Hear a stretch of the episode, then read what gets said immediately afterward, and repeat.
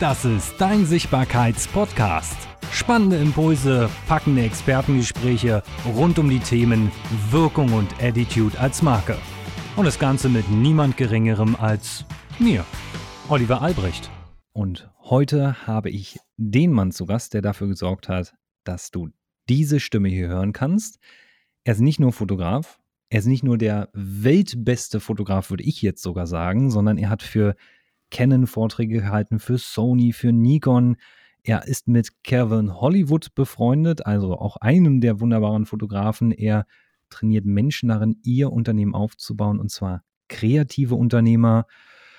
Boah, ich war zweimal bei ihm im Podcast zu Gast und ich kann nur sagen, was aus diesem Mann, aus diesem Hirn raussprudelt, bedarf einem Lexikon, um es aufzuschreiben. Und um das jetzt nicht noch toppen zu wollen, würde ich sagen, herzlich willkommen, Michael Omori Kirchner und Film ab. Schön, dass du da bist. Ja, ich freue mich auch. Ich bin jetzt gerade ähm, gewachsen und aber auch eine große Erwartung, die jetzt auf mir lastet, wenn ich so toll angekündigt werde. Herzlichen Dank dafür. Gerne und ich darf das ja auch sagen, denn du hast, hast ja in, in Interviews, wir haben ein YouTube-Video zusammen aus einem Podcast heraus, und da hast du ja einen Drop nach dem nächsten gegeben und das machst du ja immer, wenn man dich trifft, haust du ja immer so hier, hast du Content, bitteschön, gebe ich dir mal. Ja, Content, Content ist halt ähm, ein Zeichen oder eine Möglichkeit zu zeigen, mit, mit was man sich beschäftigt, was man drauf hat, den Leuten was zu geben, was ihnen was hilft. Und deswegen bin ich von den Dingen, die ich tue, tatsächlich ziemlich content-lastig. Es muss natürlich irgendwo herkommen, ist ganz klar. Ne? Das heißt, äh, ähm, das meiste, was ich so raushaue an, an Dingen, an Tipps und so weiter, kommen aus meiner eigenen Erfahrung. Ne? Das heißt, ich bin so ein Spielkind, ich probiere sehr viel aus, äh, um viel zu lernen, um viel einfach zu gucken, wie geht denn das so? Ich habe vor, ich weiß gar nicht, 15 Jahren oder was, habe ich einfach mal so einen Verlag gegründet, einfach weil ich wissen wollte, wie geht das denn? Gar nicht so sehr, weil ich einen Verlag haben wollte oder weil ich da irgendwie riesig erfolgreich mit werden wollte. Ich war einfach neugierig. Ich wollte wissen, wie das geht. Und dann habe ich es einfach gemacht. Und so geht es mir mit vielen Dingen, die in meinem Leben stattfinden, dass ich viele, viele Erfahrungen sammle und auch sehr, sehr gerne andere Leute daran teilhaben lasse. Das, ich habe das vorhin gelesen nochmal. Ich habe ja so ein bisschen, manchmal, lieber Zuhörer, lieber Zuhörerin, mache ich so eine Vorrecherche. Und ich habe, das, das war heute erst, als ich gesehen habe. Du hast gerade es gesagt, du hast einen Verlag. Gibt es den noch? Nee, den gibt es nicht mehr, aber ich habe gerade gestern äh, den letzten Stapel Bücher noch gefunden im hintersten Fächlein von, von, meinen, äh, äh von meinem Büroschrank. Irgendwie 20 Bücher davon gibt es noch. Äh, das ist dann aber, das sind aber die restlichen Dinge, die es noch da gibt. Es gibt keine Website mehr dafür. Es gibt äh, die Bücher nicht mehr zu kaufen. Die waren damals bei Amazon gelistet. Bei Amazon sind sie auch nicht mehr. Es war eine Zeit lang, konnte man die über Antiquariate noch bekommen. Aber das ist jetzt so lange her. Also die sind vom Markt völlig verschwunden. Antiquariate, das heißt also, so lange her hast du es auch gerade gesagt. Was hast du denn damals gemacht in diesem Verlag? Das, da würde ich tief, das hast du wahrscheinlich noch nie erzählt, oder? Was, wie nee, bist du hingekommen, Verlag und was gab es da so? Ich glaube, das ist, das ist wirklich ein Thema, das ist einfach so lange her. Ähm, ich habe damals einen der ersten, ähm, also das Wort Blog gab es damals noch gar nicht, aber den einen der ersten Reiseblogs Deutschlands gehabt und auch re relativ bekannt damals. Darf man fragen, wie der heißt? Ähm, gibt es nicht mehr. Ne? Also die Website gibt es auch nicht mehr. Irgendwann habe ich den dann verkauft äh, und der Nachbesitzer hat eine Zeit lang weitergeführt und irgendwann ähm, aufgehört, gegen die Wand gefahren, was auch immer. Das heißt, das Ding gibt es nicht mehr. Andereländer.de hieß das. Andereländer.de. Hm, nee, sagt, sagt, mir tatsächlich nichts, aber das, wann, wann war das ungefähr? So, so, so um die Jahrtausendwende müsste das gewesen sein. Boah, Wahnsinn, das ist schon, das, das ist schon, Leute, das ist das 20, 20 Jahre, Jahre her. her. Ja, ja, genau. Also wie gesagt, das Wort Blog gab es damals noch nicht, WordPress gab es auch noch nicht. Ähm, Joomla war das die Zeit, kann das sein? Nee, nee Netfu Netobjektsfusion und sowas. Das war die Zeit äh, Texteditor und HTML-Seiten basteln. ja, aber es gab damals, glaube ich, warte mal, 2000, doch, da haben wir mit Netobjektsfusion gearbeitet. Die Software hat damals 400 sein, Mark ja. gekostet. Da konntest du eine Webseite auch What You See, What You Get so ein bisschen zusammenbasteln. Hat ja. mehr oder minder ganz schlecht funktioniert. Ich hatte einen anderen, ich weiß gar nicht mehr welchen ich hatte dann, aber ich habe tatsächlich lange Zeit meine Seiten mit HTML-Code äh, zusammengefrickelt. Heute machst du es ja nicht mehr. Heute hast du erfolgreiche Blogs mit WordPress und sie genau. ranken ja wie die Sau. Das ist ja der Wahnsinn. Also, boah. Ja, das Thema Suchmaschinenoptimierung, das begleitet mich schon sehr, sehr lange. Ähm, wahrscheinlich auch 20 Jahre. Ähm, und da habe ich mich viel mit beschäftigt. Da habe ich zu Anfang meiner Zeit als Fotograf auch sehr viele Aufträge drüber bekommen. Das war, glaube ich, so in meiner Startphase die, die wichtigste Akquise-Möglichkeit überhaupt, Suchmaschinenoptimierung. Und da war ich wirklich einer derjenigen, der sich deutlich besser auskannte als alle anderen. Und alle anderen hatten das gar nicht auf dem Schirm, das Thema Suchmaschinenoptimierung. Und das war für mich natürlich eine tolle Spielwiese, durchzustarten und sichtbar zu werden. Und das habe ich dann auch weitlich genutzt. Und ähm, das Thema Suchmaschinenoptimierung ist heute immer noch wichtig, nicht mehr ganz so wichtig wie damals, aber immer noch wichtig, wird von manchen Leuten heutzutage so ein bisschen unterschätzt. Aber meine Botschaft ist, unterschätzt das nicht. Suchmaschinenoptimierung ist auch heute noch, ähm, auch wenn sie heute anders funktioniert als vor einigen Jahren, da gibt es einfach andere Kriterien, die heute wichtig sind, dass das gut funktioniert, aber ist immer noch extrem wertvoll und wichtig.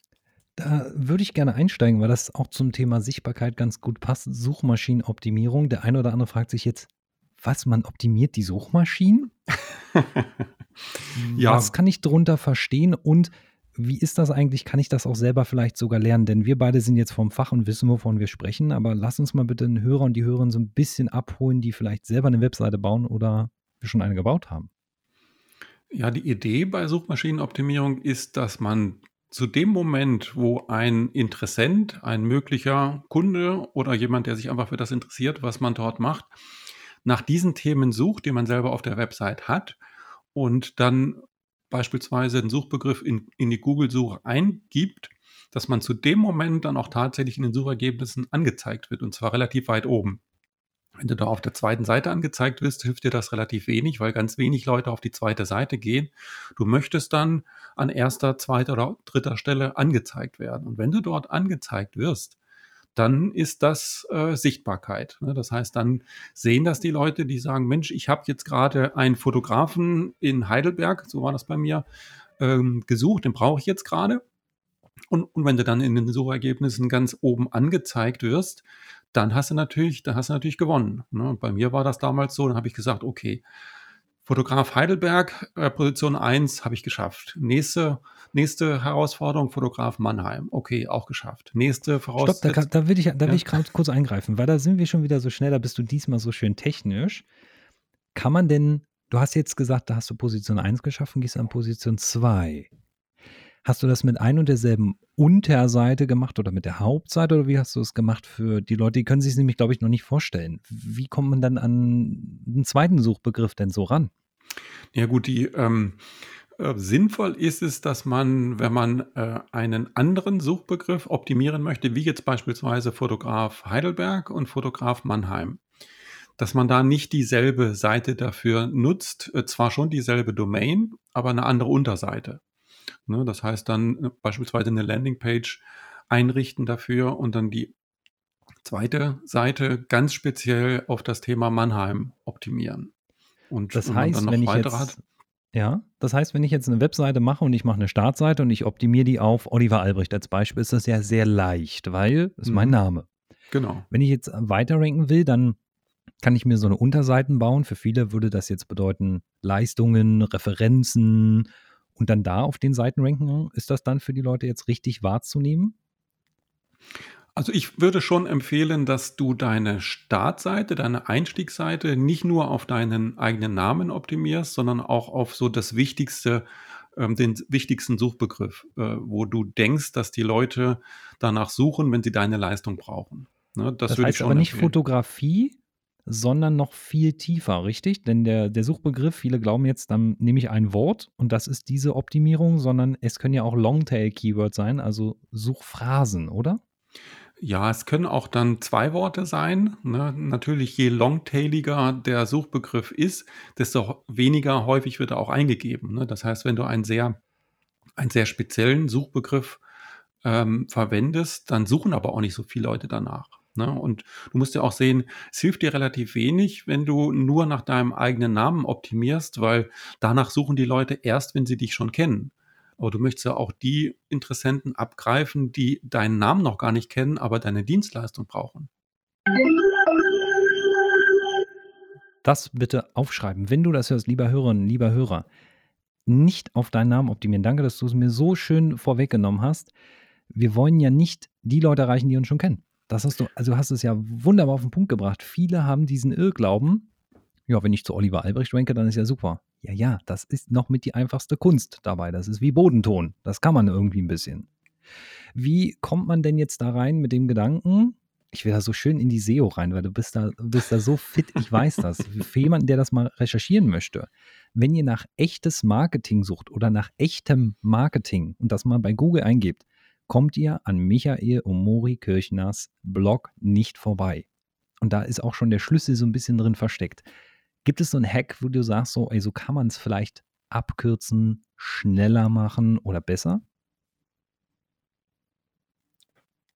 Das ist immer so die Hoffnung, dass man irgendwie so den Google-Algorithmus knacken kann, dass man irgendwie so eine Abkürzung bekommt, das hinzubekommen.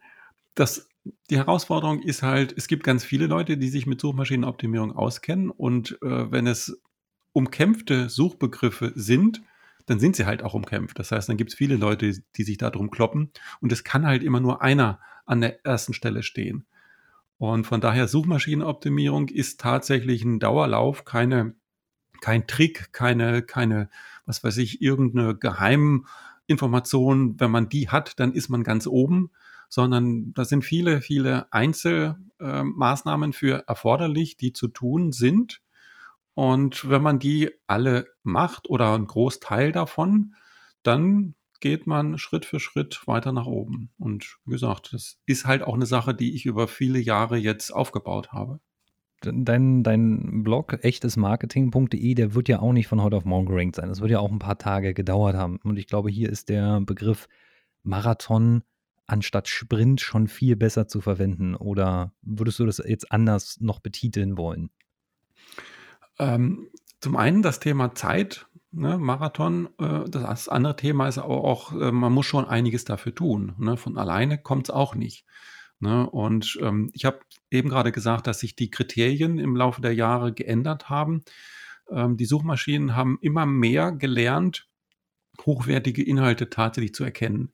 Früher, früher hat man mit, ähm, ich sag mal, minderwertigen, aber SEO-optimierten Inhalten sehr gut ranken können. Das funktioniert heute eigentlich gar nicht mehr. Ne? Heute musst du schon gute Inhalte auch liefern und das erkennt die Suchmaschine auch relativ gut, erstaunlich gut, ähm, wenn die Inhalte gut sind. Und das ist schon eine der wichtigsten Botschaften. Das heißt, Suchmaschinenoptimierung, ja, es gibt ganz viele technische Dinge, die man richtig machen sollte, aber als allererstes Mal ist hochwertiger, wertvoller Inhalt, der die Leute wirklich interessiert, ganz wichtig. Wenn du den nicht hast, dann kannst du noch so viel technisch rumdoktern, das wird alles nichts. Also es heißt nicht nur, und ich würde jetzt mal so kurz mal das, was ich aus meiner Erfahrung mitnehme, zusammenwerfen und dann gerne von dir ergänzen oder sogar dementieren, wenn ich sogar noch falsch liege, denn wir haben ja festgestellt, SEO ist immer ein Stand X, wo wir uns befinden und wenn wir nicht täglich uns damit beschäftigen würden, dann würden wir relativ schnell out sein. Ich zum Beispiel bin der festen Überzeugung, derzeit aktuell, dass es nicht wirklich förderlich ist, meinen Suchbegriff, den ich haben will, 30.000 Mal in den Text reinzuschreiben, sondern gezielt einzusetzen, da die Suchmaschine das lernt, das ist eine KI, und beim Inhalt nicht auf die Suchmaschine optimieren zu wollen, auf die, weil es ja Suchmaschinenoptimierung heißt, sondern auf den Nutzer zu optimieren und damit die Suchmaschine anzusprechen, weil der Nutzer sagt, hier bleibe ich gern, hier verweile ich lange, hier schaue ich mir Inhalte an, hier interagiere ich und dann reagiert die Suchmaschine. Oder würdest du da jetzt gegensetzen? Überhaupt nicht. Also du hast das sehr schön zusammengefasst. Zwei, äh, zwei wichtige Themen angesprochen. Zum einen dieses Thema Keyword äh, Überbeanspruchung oder Keyword Stuffing, sagt man im, im Fachjargon ähm, dazu. Da gibt es so Leute, die versuchen das genau rauszufinden, wo ist denn die Grenze, dass, äh, dass Google noch akzeptiert finde ich aber den falschen Weg. Ne? Also wenn der, wenn der wichtige Suchbegriff jetzt nur 2% Anteil am Text hat, dann ist es noch in Ordnung. Bei 3% ist es schon zu viel. finde ich schwierig. Ne? Viel, viel wichtiger ist die Frage, wie liest sich das Ganze denn? Das heißt, wie guckt da ein Mensch drauf und wenn der sagt, du, das ist vom, das ist vom Textgefühl her schon total Banane, weil der einfach seinen komischen Suchbegriff da in jedem zweiten Satz reinhaut, dann ist das eher die richtige Überlegung und das versucht Google auch wirklich äh, zu analysieren immer ähnlicher dem Menschen zu werden und vor allen Dingen auch den Menschen zu beobachten. Hast du gerade auch sehr schön angesprochen. Google äh, beobachtet, was macht ein Besucher? Bleibt der längere Zeit auf der Seite drauf? Dann ist es ein gutes Zeichen. Und dass er längere Zeit auf der Seite bleibt, erreichen wir halt unter anderem über interessante, wertvolle Inhalte. Und da kommt der Schlüssel für dich als Hörer, als Hörerin, wenn du sagst, ich habe eine eigene Webseite. Ich, ich stelle die These auf, Michael, du haust bitte rein, wenn ich komplett quer liege, einfach reingerätschen. Ich, du hast leider kein Soundboard, aber äh, Fingermeldung, Wortmeldung oder auf den Kopf hauen. Ich glaube, ein Blog ist ein sehr guter Start, wenn man ein Thema hat, was sehr intensiv ist und man darüber schreiben will. Würde ich als erstes mal in die Runde werfen. Aber kommt kleines Aber hinterher. Man muss sich die Zeit nehmen, regelmäßig, also Kontinuität, Inhalt, also das heißt Qualität zu liefern und auch einen Mehrwert, der den Nutzer abholt. Das heißt, in meinem Blog dürfen mal Fotos drin sein. Da dürfen und vielleicht sogar sollten, meine Expertise, Videos mit drin sein, denn der Nutzer liest den Blog, schaut sich das Video an, verbringt zwei, drei, vier, fünf Minuten auf der Seite und Google erkennt, ah, der hat nicht nur den Text gelesen, das kann Google nämlich auch lesen dank Analytics, wenn man es einbaut. Und gleichenfalls sieht Google, ah, der hat sich das Video angeschaut und kam auf das Video über die Seite sowieso, weil es da ja eingebunden war. Allein diese Signale reichen schon aus, Google mitzuteilen, das könnte hochwertig sein. Und wenn mhm. der Nutzer dann nicht die Seite sofort verlässt, sondern vielleicht noch den nächsten Blog liest, dann wird spannend. Bin ich da falsch?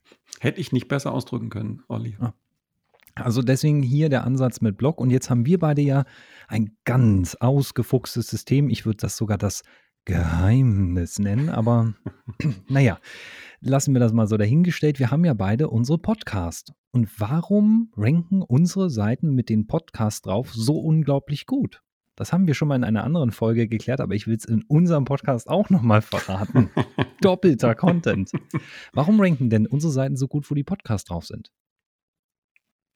Naja, weil wir zum einen genau das machen, äh, was wir gerade angesprochen haben. Wir liefern hochwertigen Inhalt. Äh, wir ähm, liefern das, was die Leute brauchen, was ihnen etwas bringt. Wir sorgen dafür, dass die Leute längere Zeit auf der Seite bleiben und zwar im Idealfall vielleicht sogar so lange, wie die Podcast-Episode dauert. Das heißt, wenn die die Podcast-Episode auf der Seite hören, was ja geht, ähm, dann bleiben die eine halbe Stunde, dreiviertel Stunde auf der Seite drauf. Und das ist natürlich ein Zeichen für Google. Mensch, das scheint ja mal so richtig interessant zu sein. Ne? Also von daher ein sehr starkes Nutzersignal, ähm, dass die Seite hochwertig ist. Und ähm, ja, da kommen noch weitere Sachen dazu. Das heißt, wenn du, wenn du jetzt regelmäßig neue Blogbeiträge oder regelmäßig neue Podcast-Episoden ähm, einstellst, dann sieht das auch sehr dynamisch aus. Dann sieht Google einfach, Mensch, da passiert ja eine Menge, da kommt immer wieder was Neues dazu. Wenn du jetzt eine statische Seite hast, auf der immer nur dasselbe steht, dann sagt Google, ja, ist ja langweilig, da passiert ja gar nichts. Da muss ich Leute auch nicht ständig darauf hinweisen, weil da ist eh nichts Neues da. Ne, das heißt, auch diese Aktualität, dieses immer wieder neu, immer wieder was anderes. Und äh, was auch noch damit mitspielen kann, ist, wenn, wenn Kommentare möglich sind. Das heißt, wenn Leute Kommentare hinterlassen, auch das ist ein Zeichen dafür, dass es einfach Interesse da ist. Das heißt, je mehr Rambazamba auf der Seite ist, desto besser. Das bedeutet nämlich auch nochmal im Umkehrschluss, wir haben sogar, um das nochmal nachzulegen, unsere Podcasts nicht bei einem externen Dienstleister gehostet, sondern wir waren so schlau und haben die auf unserer Webseite gehostet. Das hat zwei, ja, zwei Gedanken. A, wir nehmen uns sehr viel Zeit und schreiben für die jeweiligen Podcast-Folgen ja einen eigenen Blogartikel. Und das heißt nicht, wir transkribieren einfach nur die Folge. Okay, das würde gehen. Ist, finde ich, für mich als Zuhörer ein bisschen langweilig und das in die Shownotes zu packen wäre auch ein bisschen übel. Aber der Vorteil ist, wenn ich einen guten Blogartikel dazu schreibe, dann taucht er in den Shownotes auf. Und jetzt kommt das Spiel oder das Wort ins Spiel Duplicate Content. Google hasst es, wenn ein Inhalt sich mehrfach verbreitet. Und dann guckt Google immer, wo ist der Ursprung dieses Textes und gibt diesem Ding den meisten Mehrwert. Das heißt, wenn ich einen guten Blogartikel schreibe zu einer Podcast-Folge, dann ist meine Webseite, wenn ich den, den Podcast dort hoste und dort das erste Mal diese Shownotes veröffentlicht werden, der Ursprung der Quelle. Google erkennt das und sieht zusätzlich noch, dass Spotify, iTunes, TuneIn, Deezer und, und, und alle auf diese Webseite, auf diesen Artikel verlinken. Im Umkehrschluss bedeutet das dann wiederum, a, externe Seiten geben den Proof of Concept, dass hier ein großer Mehrwert ist. Das mhm. ist, wenn ich das mal so zusammenfasse, unser Geheimnis, warum die Seiten so gut ranken. Warum also hast du jetzt unser Geheimnis verraten? ähm, oh, warte, warte, warte. ja. Das Schöne ist, wir könnten das allen Leuten, glaube ich, riesengroß auf Werbetafeln schreiben. Da kommen ganz viele Faktoren zusammen, warum man das nicht macht. A, und das ist jetzt so ein bisschen die Kehrseite der Medaille. Wie oft veröffentlichst du eine Podcast-Folge, Michael? Wie, wie oft ähm, hast du? Ich, ich habe zwei Post. Ich habe zwei Podcasts. Jede Woche erscheint ähm, auf dem einen und die nächste Woche auf dem anderen eine Folge. So, und wenn man jetzt davon ausgeht, dass man für einen guten SEO-Beitrag Minimum 300 Wörter liefern sollte, damit Google so die, das ist die technische Basis, überhaupt das als, als wertvoll anerkennt, ja, schreibt mal 300 Wörter jede Woche. So, wenn du jetzt eine Taktfrequenz bei uns hast, alle zwei Tage, herzlichen Glückwunsch. Das ist schon gar nicht so viel Arbeit in eurem Tagesgeschäft. Wir verdienen ja mit hier keine Millionen. Das heißt also, wir müssen das irgendwie nebenbei noch machen. Und da kommt dann die Faulheit wieder ins Spiel bei den Menschen. Deswegen, glaube ich, können wir diesen Trick, äh, den können wir auf Bühnen verraten. Das würden nicht alle machen. Ja, das ist ja auch, das ist ja auch etwas, ich meine, das Wichtige sind ja nicht die Tricks, sondern das Wichtige ist das Umsetzen. Ne? Und das hast du ja auch eben gerade ganz schön gesagt. Ne? Das heißt, so ein großes Geheimnis ist es ja letztendlich auch wieder nicht. Aber äh, es dann tatsächlich zu tun, ähm, ist dann ja doch nicht ganz so einfach gemacht. Aber ich kann dir auch noch einen kleinen, ja, das ist jetzt auch kein großer Tipp, ein ganz kleiner Tipp. Ich meine, die Texte, die entstehen ja nicht aus. Okay, warte kurz. Die Runde ist eröffnet, gib den Tipp. ähm, die Texte entstehen ja nicht ähm, entstehen ja nicht aus dem luftleeren Raum, sondern die entstehen aus den Notizen, die ich mir vorher mache für die Episode. Das heißt, ich mhm. überlege mir ja vorher, was ich, ähm, was ich als Thema habe, was für Themen, was für Punkte ich ansprechen möchte. Und die schreibe ich mir nicht auf den Zettel, sondern gleich in ein Textverarbeitungsprogramm rein. Und äh, dann brauche ich die anschließend nur noch ein bisschen auszuformulieren und zack, schon habe ich die Shownotes fertig. Und schaut mal, da geht der Michael viel, viel strukturierter ran als wir.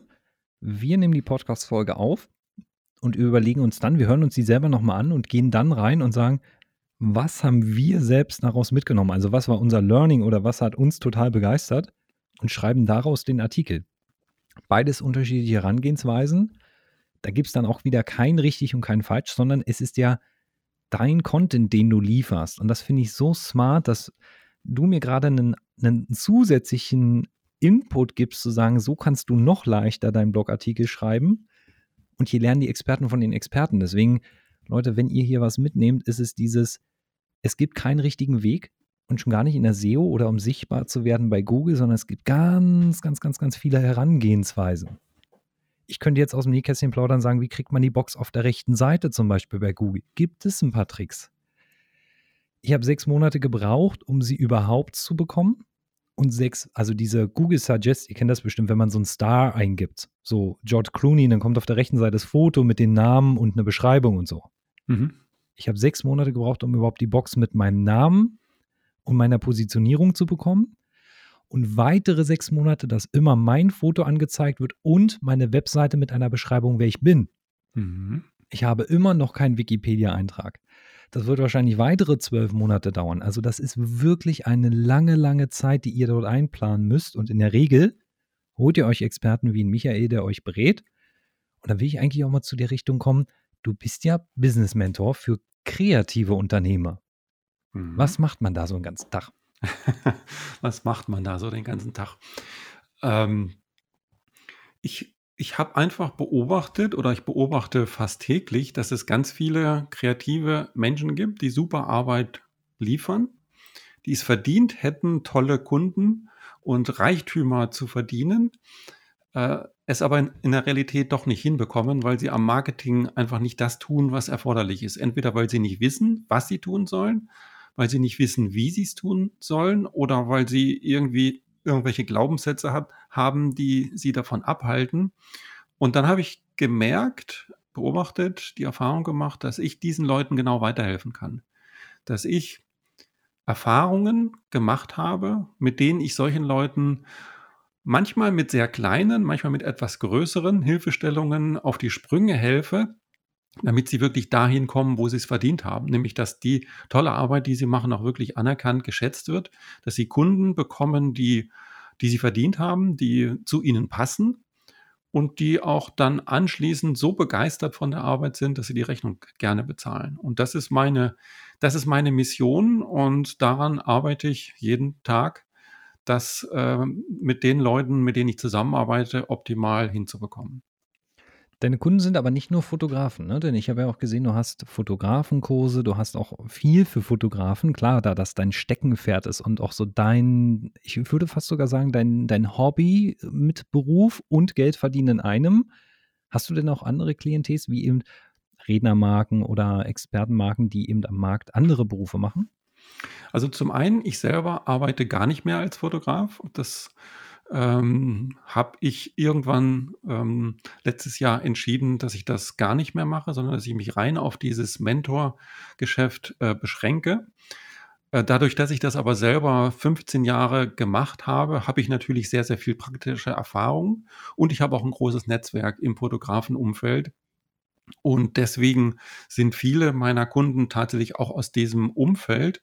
Es sind aber auch äh, Kunden aus anderen Bereichen. Ne? Also ich habe jetzt auch Kunden, die, ähm, ähm, die aus anderen Bereichen kommen. Und das, was ich mit den Leuten mache, ist auch nicht fotografiespezifisch. Das heißt, ich bringe denen ja nicht bei, wie man fotografiert, sondern ich bringe denen bei, wie man am Markt sichtbar wird, äh, wie man Kunden gewinnt, wie man Verkaufsgespräche führt, wie man Kunden überzeugt, äh, wie man auf Kunden eingeht.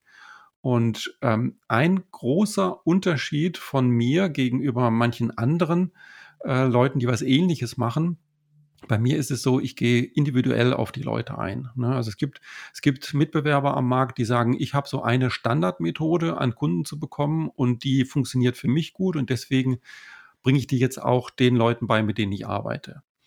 Und das mag okay sein, äh, aber mein Ansatz ist ein anderer, weil ich wirklich auch festgestellt habe, jeder Mensch ist anders. Jeder braucht auch einen anderen Weg. Jeder hat eine andere Kundengruppe. Jeder ähm, hat eine andere Fähigkeit. Und deswegen arbeite ich mit meinen Kunden so, dass ich ähm, mit den Leuten gemeinsam rausfinde, was ist ihr Weg und dann auch sie dabei begleite, diesen Weg erfolgreich zu beschreiten. Und das ist in meiner Erfahrung erheblich nachhaltiger, erheblich erfolgreicher, als irgendeinen Weg überzustülpen, der letztendlich nicht ihrer ist. Gibt es denn trotz, und ich finde das übrigens nochmal hier großes Lob dafür, dass du sagst, Individualität in der Positionierung, in der Arbeit mit Sichtbarkeit, das macht dich ja auch aus.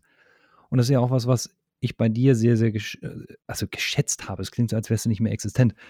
Was ich bei dir schätze, ist dieses, Du hast verschiedenste Wege, die du gehst, verschiedene Wege, die du den Leuten auch mitgibst und selbst unter Experten und das für euch, die hier das zuhört und vielleicht noch manchmal so diesen kurzen Gedanken habt von, wenn ich mich mit einem Mitbewerber unterhalte, mit einem Konkurrenten, dann bekomme ich so ein Gefühl von, äh, und will ich das zulassen?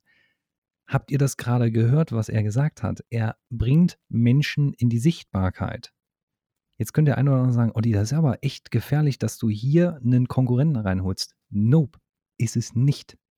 Ich darf euch verraten, das ist völlig in Ordnung, denn Michael hat eine andere Taktik, wie er rangeht. Denn er ist, als Beispiel, er hat die Farbe rot. Ich habe die Farbe grün. Und der nächste hat die Farbe blau. Kunden kaufen nie Sichtbarkeit, sie kaufen den, der, der ihnen gefällt. Ich glaube, das trifft die Aussage am besten, oder?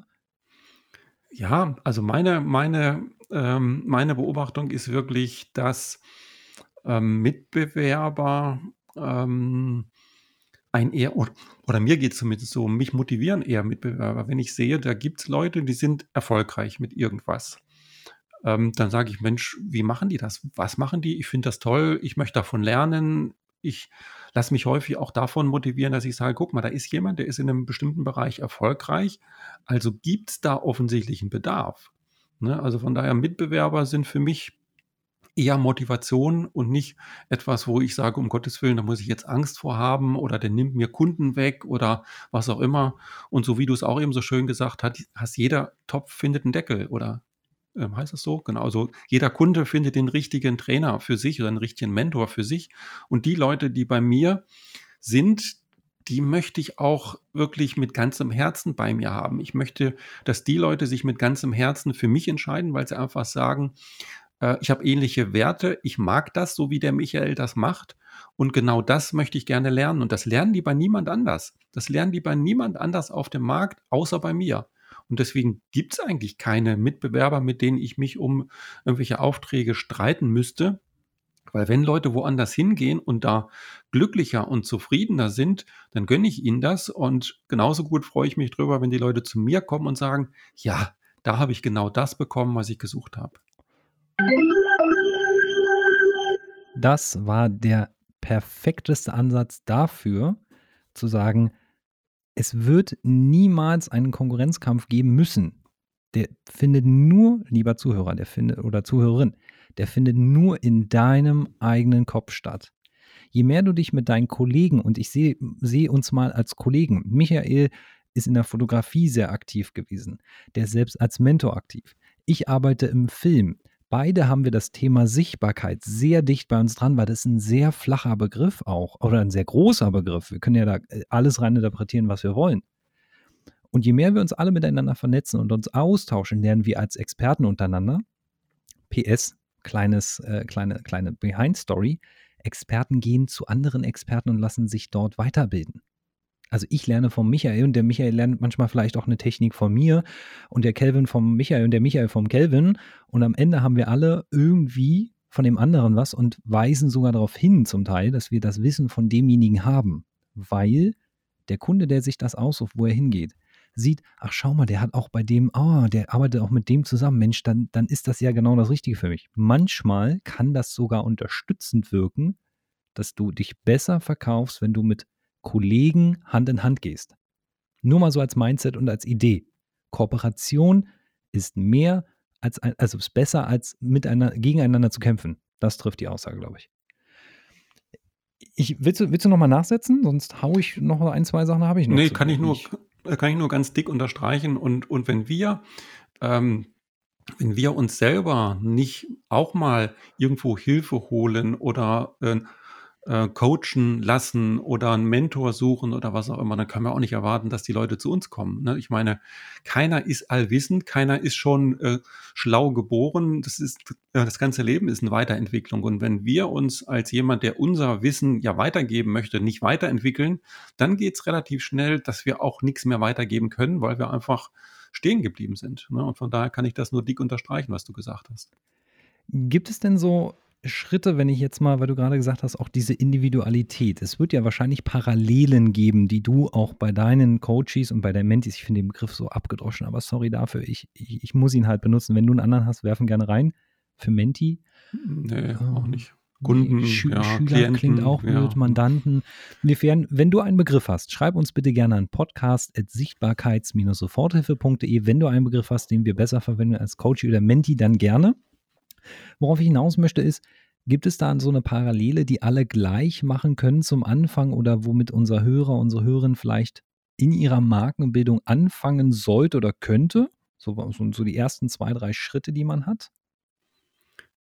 Ja gut, äh, der ganz große, wichtige erste Schritt ist eigentlich immer das Thema Positionierung. Ne? Das Thema, was biete ich überhaupt an? Wem biete ich es überhaupt an? Was sind die Argumente dafür, dass die Leute gerade bei mir das genau finden, was sie suchen? Was ist der Nutzen aus der Zusammenarbeit? Das sind so Themen, die, die Frage ist schnell gestellt. Ne? Und im ersten Moment denkt man auch, ja, habe ich doch, äh, habe ich doch beantwortet für mich. Ähm, aber wenn man dann ein bisschen genauer hinschaut, sieht man, nee, so ganz klar ist es doch noch nicht, ist doch noch ein Allgemeinplatz. Ich weiß doch noch nicht genau, äh, wie mein Kunde strukturiert ist oder gestrickt ist und von daher sind das äh, Entscheidungen oder Klarheiten, die man einfach braucht, um die nächsten Schritte zu machen. Ne? Wenn es um das Thema, ich möchte eine Anzeige gestalten oder ich möchte eine Website-Text schreiben oder was auch immer. Jeder Schritt zum Thema Kundengewinnung braucht wieder dieses Wissen über die Positionierung. Das heißt, wenn ich nicht weiß, an wen ich mich wende, dann wende ich mich an, ähm, an jeden und niemand. Und dann ist auch äh, jede Kundengewinnungsaktivität zum Scheitern verurteilt. Und deswegen das Allerwichtigste ist, sich darüber wirklich Klarheit zu verschaffen. Und das geht häufig nicht alleine, sondern das ist ein Prozess. Das ist ein Prozess, wo man wirklich das einrüttelt, wo man das diskutiert, wo man das nochmal auf den Prüfstand stellt. Und deswegen fange ich mit meinen, was sage ich jetzt, Mentis, mit meinen Mentis damit genau an, weil das ist die Basis. Und wenn die steht, dann kann man das ähm, das Haus drauf bauen und wenn die noch nicht steht, dann lieber nochmal drüber nachdenken. Als, als Idee, um da nochmal das für euch als Hörer und Hörerinnen so ein bisschen nachzurahmen, wenn eure Positionierung nicht steht, ich hoffe, der Vergleich wird nicht ganz schlecht, ich versuche mein Bestes, dann wäre das, als wenn ihr sagt, ihr verkauft Webseiten oder Fotos und ihr geht in ein riesengroßes Footballstadion, macht euch im Bauchladen rum und schreit, Webseiten, Fotos, Fotos, Webseiten. Eure Zielgruppe sitzt da vielleicht gerade nicht. Vielleicht sitzen da zwei, die sagen, auch ein Foto könnte ich jetzt gern gebrauchen. Aber ihr sprecht eine so breite Masse an und die Leute fragen sich, was hast du hier im, im Footballstadion mit deinen Webseiten verloren? Schönes Beispiel. ja, und wenn du es positionierst, dann wärst du schlau und würdest sagen, ich baue Webseiten für Bauchladenverkäufer. Und dann gehst du ins Stadion und gehst nicht rein und schreist laut, sondern stellst dich in die Mitte aufs Feld, nimmst das Mikrofon und sagst, für alle Bauchladenverkäufer hier oben, wir bieten für euch die richtigen Webseiten an. Dann sprichst du auch nur diese Leute. Ich hoffe, der Vergleich kommt irgendwie durch. Ist schon ein bisschen schräg, aber ich glaube, es kommt rüber, was du meinst. also die Positionierung ist wichtig, hast du gesagt. So, wie positioniert man sich, wie tief kann man an seinen Zielkunden, Wunschkunden wollte ich gerade schon fast wieder sagen, hätte ich von Viola wieder einen auf den Kopf bekommen. Den Zielkunden an, diesen Menschen, diese Menschengruppe, die ich erreichen möchte.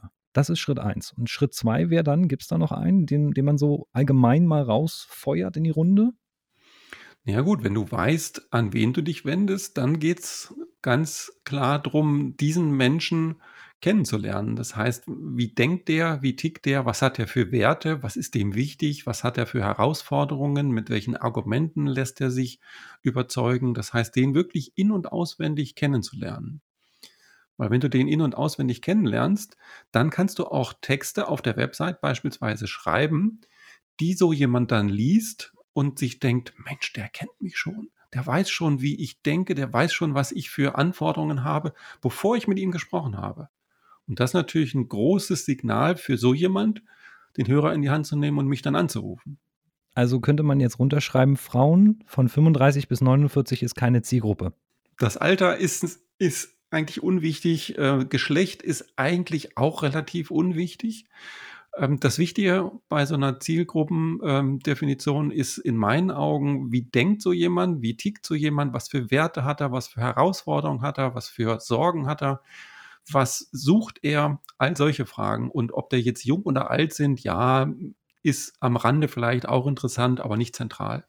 Also eher dann sowas wie Hannelore, 36 aus Berlin, alleinerziehend, Webdesignerin, wäre schon eher eine definierte Zielgruppe. Ja, also Hannelore, ähm, also manche Leute sagen immer so, bau dir so einen Kundenavatar, stell dir den genau vor. Das kann schon helfen. Also ich habe das immer so gemacht oder mache das immer so, dass ich äh, mir reale, ähm, reale Menschen nehme, Idealkunden nehme, mit denen ich gearbeitet habe oder äh, arbeite, wo ich sage, das ist genau so jemand. Genau mit so jemandem arbeite ich super gerne zusammen, kann ihm auch wirklich sehr viel Nutzen liefern. Und dann stelle ich mir genau diese Person vor und die darf dann auch gerne Namen haben. Ne? Und äh, dann ist das wirklich sehr plastisch. Und wenn ich mir ein neues Produkt oder ein neues Angebot, ein neues Seminar oder was auch immer überlege, kann ich mir überlegen, wäre das was für diese Person? Ja, ich glaube schon. Ne? Und dann ist man wirklich sehr nah an dem, an dem Kunden, an dem Kunden und an dem, was derjenige dann tatsächlich braucht. Würdest du jetzt sagen, man muss einen so einen, ich, wir nennen ihn jetzt plastischen Charakter, doch plastischer Charakter, also wenn ein Model, Ne? Wir haben ein Model im Kopf, einen, einen Menschen, wie wir, wie wir ihn haben oder schon kennen oder vielleicht sogar als Kunden haben. Hast du davon eine, zwei, drei, vier Modelle? Wie viel hast du da für dich im Gepäck selber mittlerweile? Ähm, es sind meistens zwei. Zwei, die äh, Gemeinsamkeiten haben und die aber auch ähm, Unterschiede haben. Ne? Einfach so ein bisschen äh, um so ein Spektrum dann tatsächlich abzudecken, wo ich sage, guck mal, das ist ein Idealkunde und das andere ist auch ein Idealkunde. Und in, in der Realität ist es häufig tatsächlich so, dass der eine von den beiden Mann ist, der andere ist Frau, der eine ist jung, der andere ist alt. Und beide haben sie aber sehr viele verbindende Elemente.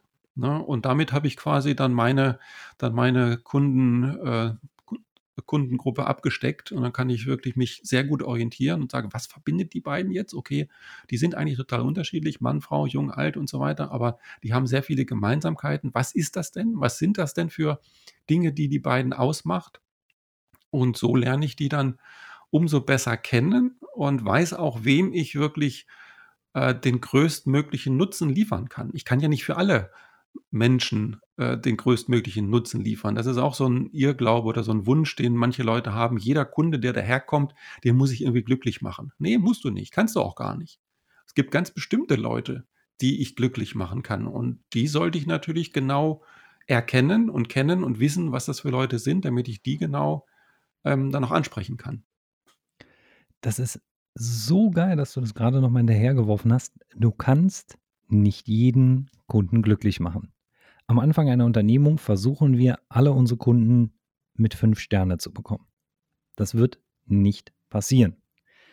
Der eine, du, du wirst bei dem einen genau auf den Kopf treffen und der sagt, wow, das war eine geile Leistung. Der nächste sagt, ja, war gut, habe ich bekommen, hat funktioniert, war, war toll, reicht dann aber auch wie, und jetzt, jetzt will ich da mal so ein bisschen diese Kurve kriegen, wenn ich jetzt diese habe, diese Leute, diese Menschen, die ich mir vorstelle, und ich weiß, wie ich den Mehrwert stifte, wie kommst du da rein, die richtigen Texte für die, für die zu schreiben? Schreibst du dann aus dem Problem heraus oder schreibst du, und da gibt es ja auch verschiedene Ansätze, aber schreibst du aus dem Schmerz, aus dem Problem oder in der Lösung? Wie, wie schreibst du deine Texte da für die Leute?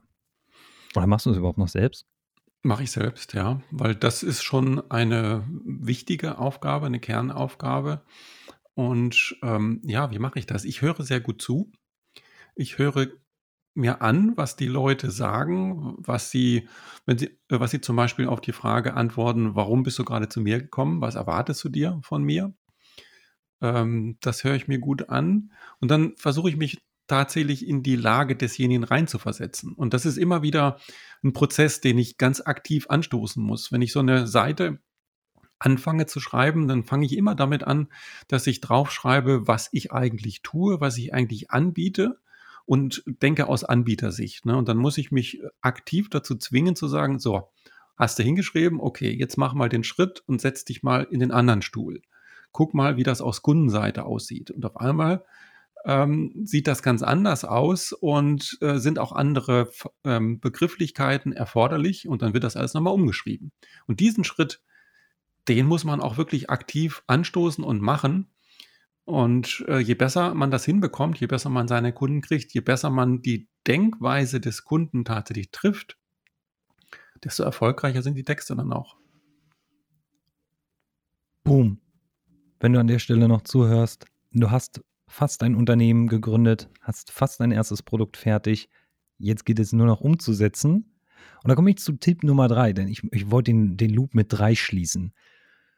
Dritter Tipp, den man unbedingt machen sollte, nachdem man seine Positionierung hat, nachdem man seinen Zielkunden und, oder seine Zielgruppe festgelegt hat, wie kommt man jetzt in den nächsten Schritt der Umsetzung? Um das Produkt vielleicht zu verkaufen oder zu bewerben. Wie kommt man in die Umsetzung? Indem man einfach loslegt. Ähm, ich erlebe viele Leute, die sich ähm, Gedanken machen, das ist gut, aber dann teilweise zu viel Gedanken machen und dann doch nicht so richtig loslegen. Also ich habe gute Erfahrungen damit gemacht, äh, sich eine Basis zu schaffen, eine Grundlage zu schaffen, gut zu überlegen, wo will ich hin, was will ich anbieten und all die Dinge.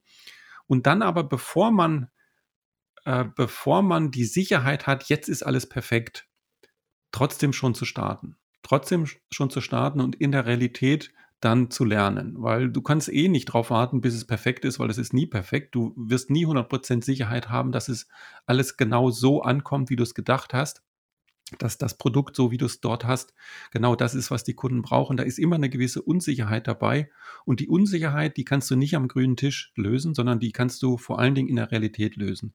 Deswegen meine ganz klare Empfehlung, äh, unperfekt starten, und lernen. Sehr gut beobachten, wie reagieren die Leute drauf? Sind das die Leute, die ich tatsächlich haben möchte? Oder ziehe ich jetzt un unwillentlich vielleicht doch andere Leute an? Oh, wie kommt das denn jetzt? Warum kommen jetzt Kunden, die ich gar nicht haben möchte? Habe ich vielleicht doch die Texte nicht so formuliert, wie es eigentlich sein sollte? Ist das Produkt vielleicht nicht das? Das heißt, es ist so ein ständiger Prozess der Optimierung, aber der beginnt eigentlich erst dann, wenn ich tatsächlich auf dem Markt auch bin. Deswegen meine Empfehlung, nicht zu lange warten, sondern relativ früh auf den Markt rausgehen und lernen. Das heißt, wenn wir jetzt runterbrechen, bitte unterbrich mich, wenn ich es komplett in die falsche Richtung abdriften lasse.